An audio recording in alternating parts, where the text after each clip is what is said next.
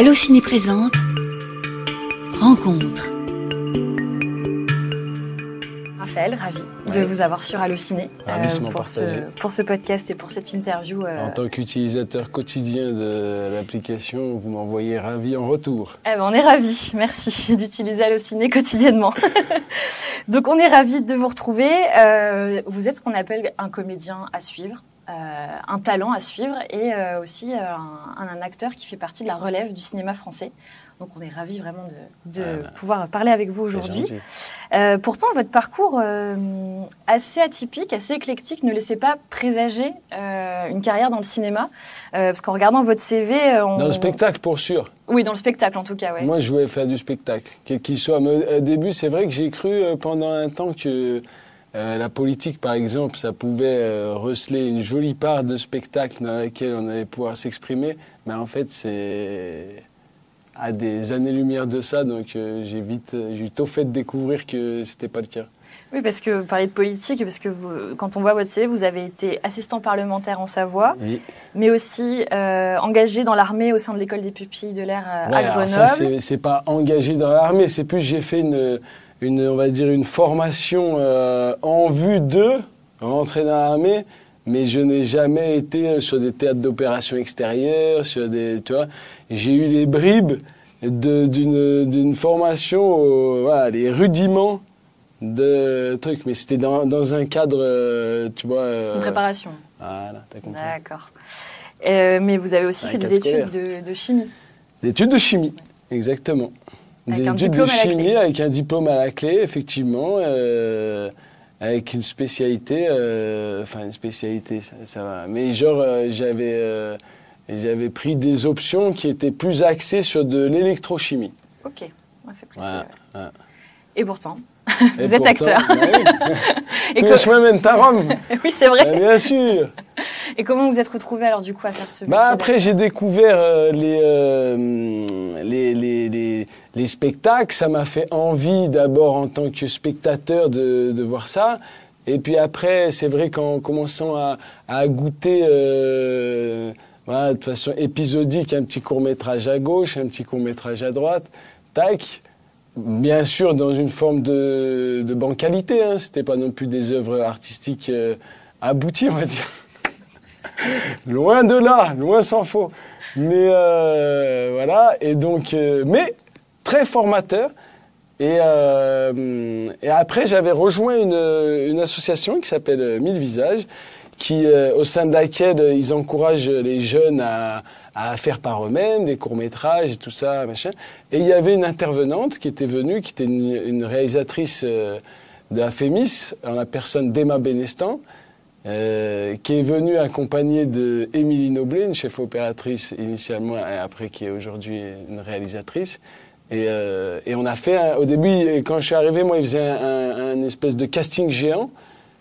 Et euh, elle a gardé quelques jeunes pour tourner un court métrage qui s'appelait euh, L'amour du risque et qui pour moi était le premier court métrage, tu vois, dans un cadre un peu rigoureux, on va dire.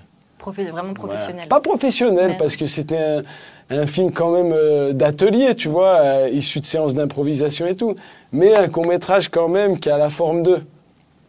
Qui est super, tu vois, mais je veux dire, c'était pas euh, un court-métrage où il y avait euh, au début un scénario décrit avec des jours de tournage, euh, on n'était pas payé ou quoi que ce soit, mais le rendu est professionnel. Voilà. D'accord. Et c'est vrai qu'après, on vous a remarqué euh, en 2018 euh, dans la série HP. Jimmy, vous voulez bien briefer la nouvelle, s'il vous plaît? Merci, j'accompagne monsieur. Il a encore mangé des piles. on se décharge pas sur Babette. Hein? Merci. Jimmy. L'électricité. Merci, s'il l'électricité. vous plaît. Avancez, monsieur. Voilà. Que m'a permis de faire Émilie Noblet, qui était chef opératrice sur ce court métrage. Tous les chemins mènent à Rome. Exactement, t'as compris. Et en gros, Émilie, on a fait, des- on était sur le tournage, etc. Après, elle m'a permis de passer des castings, euh, des films sur lesquels elle allait en tant que chef opératrice. Et après, bon, je, je connais pas euh, ce bout des doigts, mais je crois, elle a fait un, un film notamment qui s'appelle Jeune femme de Léonore Serrail. Et à, à l'issue de ça, euh, il lui a été donné l'occasion de réaliser la série euh, en question dans un hôpital psychiatrique. dans, laquelle euh, vous incarniez donc Jimmy, un interne en psychiatrie. Exactement. Donc ça, ça a été vraiment une belle carte de visite, hein, ce rôle-là, cette série-là qui était vraiment super, une série OCS qui avait d'ailleurs reçu un prix au Festival de La Rochelle. Exactement. Et euh, bien informé. Et oui, on est bien informé sur Allociné. L'affiche est bien remplie. L'affiche de Raphaël Quenard est bien remplie. Le, calepin a été noirci, on voit qu'il y a les notes qui ont été prises, il y a, tout, il y a tout, euh, toute une préparation. C'est à saluer. C'est à bah saluer. Oui, et oui, oui. Et après ce rôle-là, donc euh, là, c'est vraiment l'enchaînement de collaboration. Euh, pour ne citer que Bonello, Jean-Paul Salomé, euh, Fanny Liattard, Jérémy Trouille. Attention, puisque là, tu parles de Bonello. Moi, c'était Bertrand Bonello. J'avais eu l'occasion de faire une, une, pas une silhouette, mais une silhouette plus, tu vois. Oui.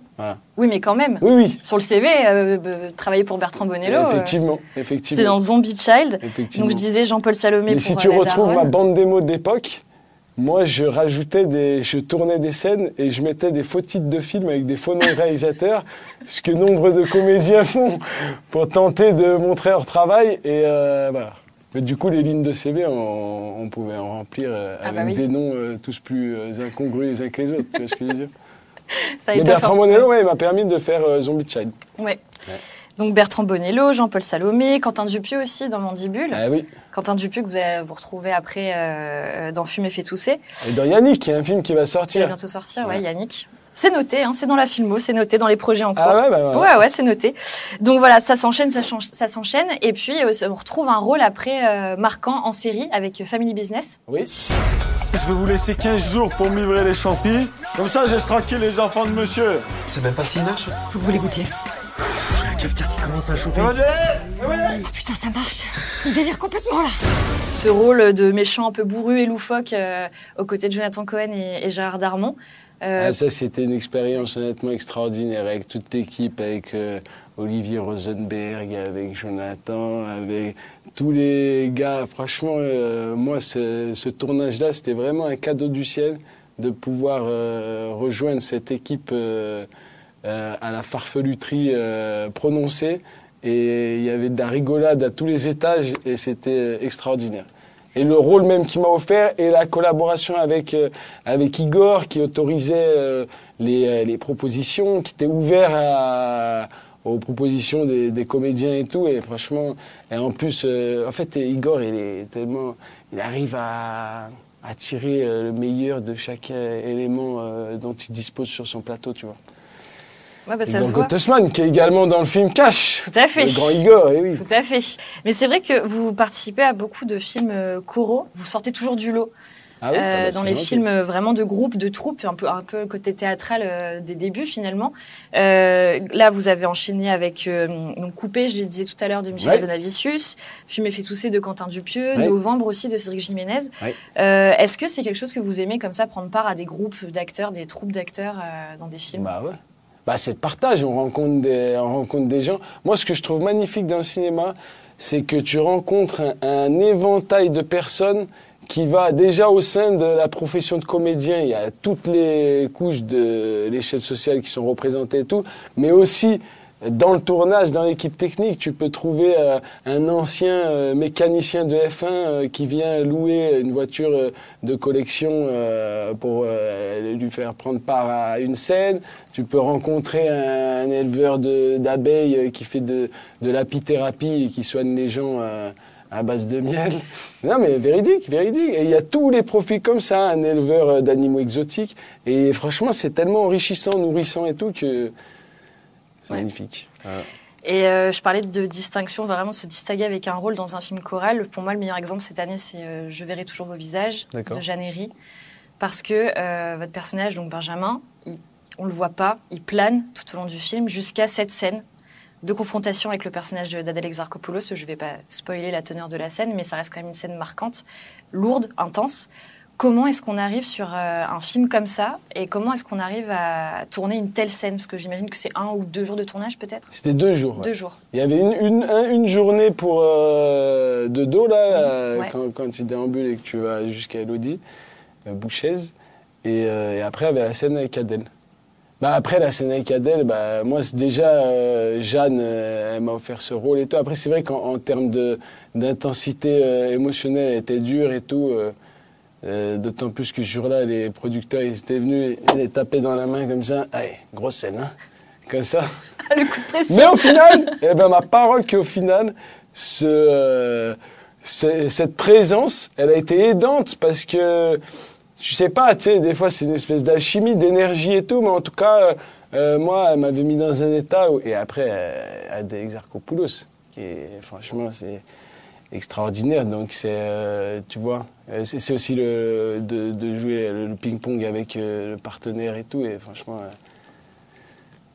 Mm. Quoi rêver de, qui rêvait de mieux que Adèle, tu vois Ouais, non, mais la, la scène fonctionne vraiment très bien. C'est vrai que bah, on attend, on attend cette confrontation, on attend cette scène, on attend, surtout de savoir qui Parce va que c'est un personnage, voilà, Ouais. tu- comme, comme il, il intervient dans le récit et tout, euh, Ouais. et que voilà, il suit toute la trame euh, du personnage euh, d'Adèle.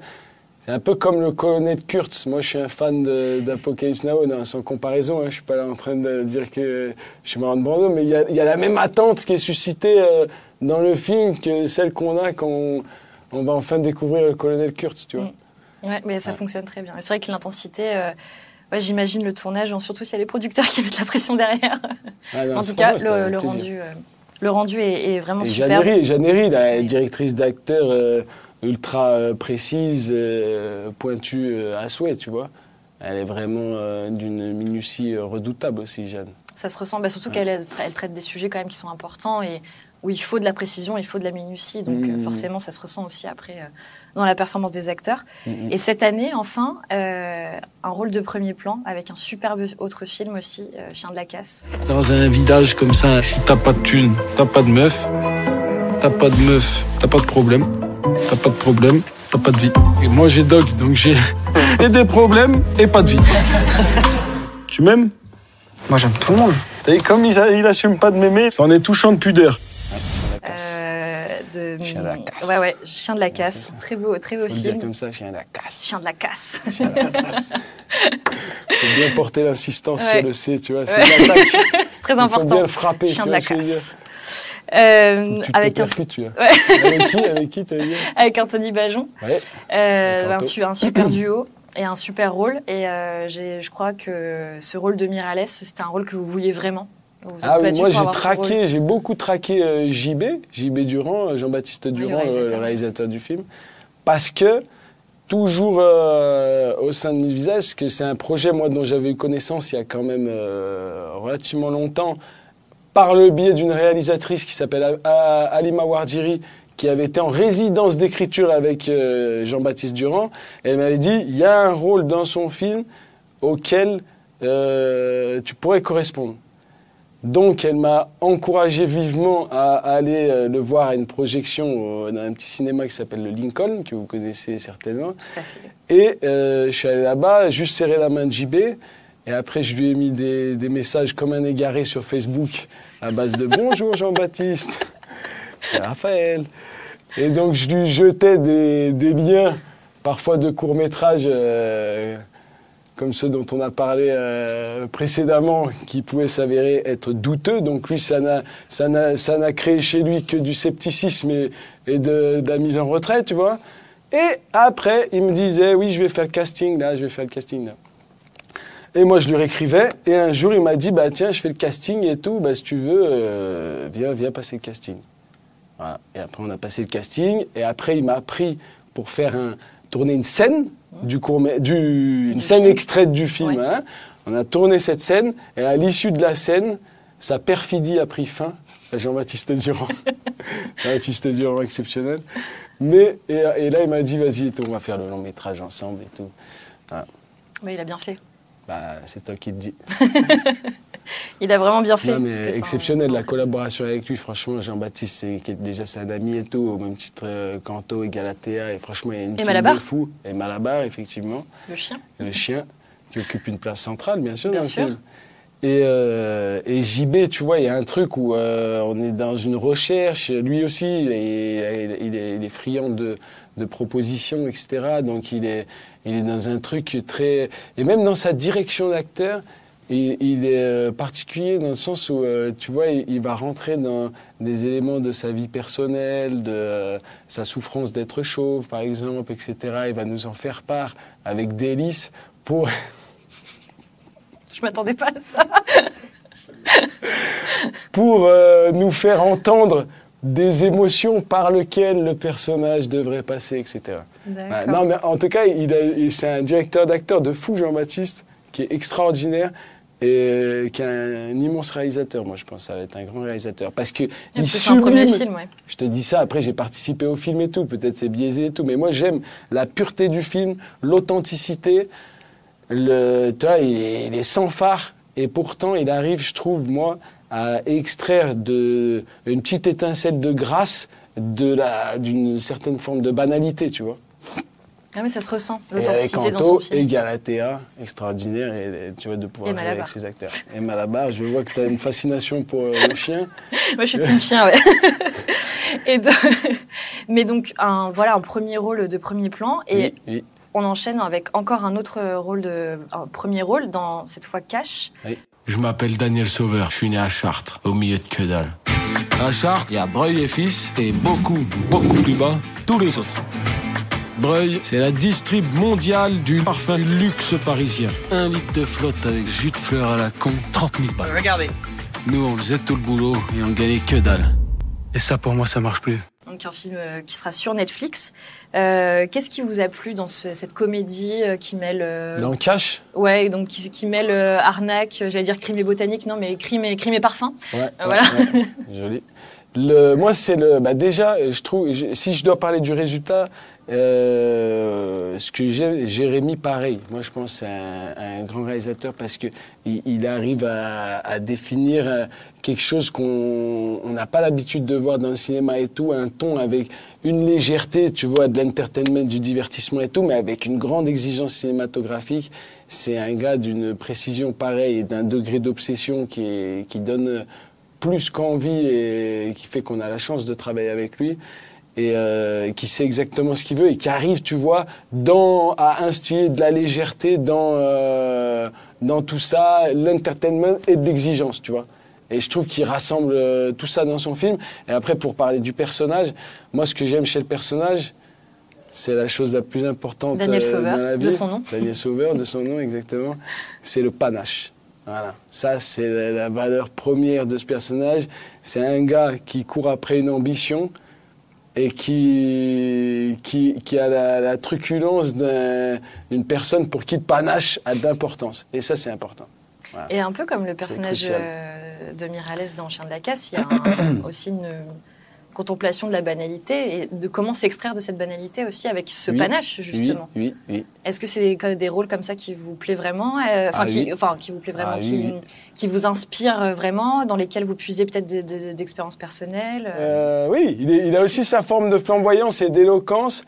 Et, euh, et ce qu'il y a de bien, euh, pour le coup, chez, euh, chez Miralles, mais il y a un peu un trait commun entre ces deux personnages et tout, c'est leur rapport à- aux mots et à, l'éloquence et tout, c'est qu'ils peuvent aussi s'en sortir en, en étant capables, euh, quelle que soit euh, leur situation de départ, de formuler avec clarté leurs pensées et donc de s'ouvrir les portes parce que, je sais pas, moi j'ai l'impression que dans la vie tu gagnes la confiance d'un interlocuteur en, en étant capable de t'exprimer de façon assez claire et tout euh, face à lui. Et du coup, ils s'ouvrent des portes comme ça grâce à leur verve. Et ça, ressort aussi dans. Enfin, c'est un trait commun. Après, c'est pas ces deux personnages. Oui. euh, C'est deux personnages que- totalement différents, différents, ouais. mais il y a quand même, une, ouais. il y a quand même euh, voilà, une, une Ouais. similarité euh, entre ces deux personnages. exactement.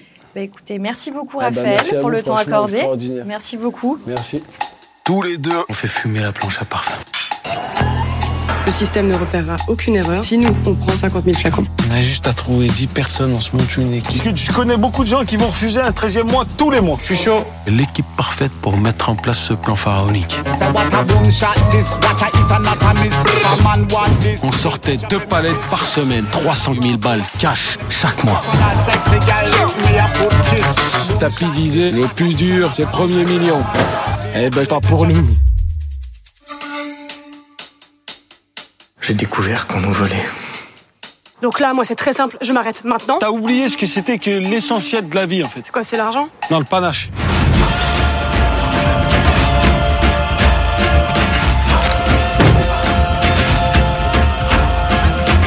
Quand on est à Chartres, Faut se démerder pour être en haut. Et surtout dessus des bras. Bien le nom de Raphaël Quenard, un acteur qui monte, qui monte dans le cinéma français. Vous le retrouvez donc dans Cash, comédie de Jérémy Rosan, disponible depuis le 6 juillet sur Netflix. Merci de nous avoir écoutés. À bientôt pour de nouveaux podcasts Allociné, à retrouver sur toutes les plateformes d'écoute. Salut Allociné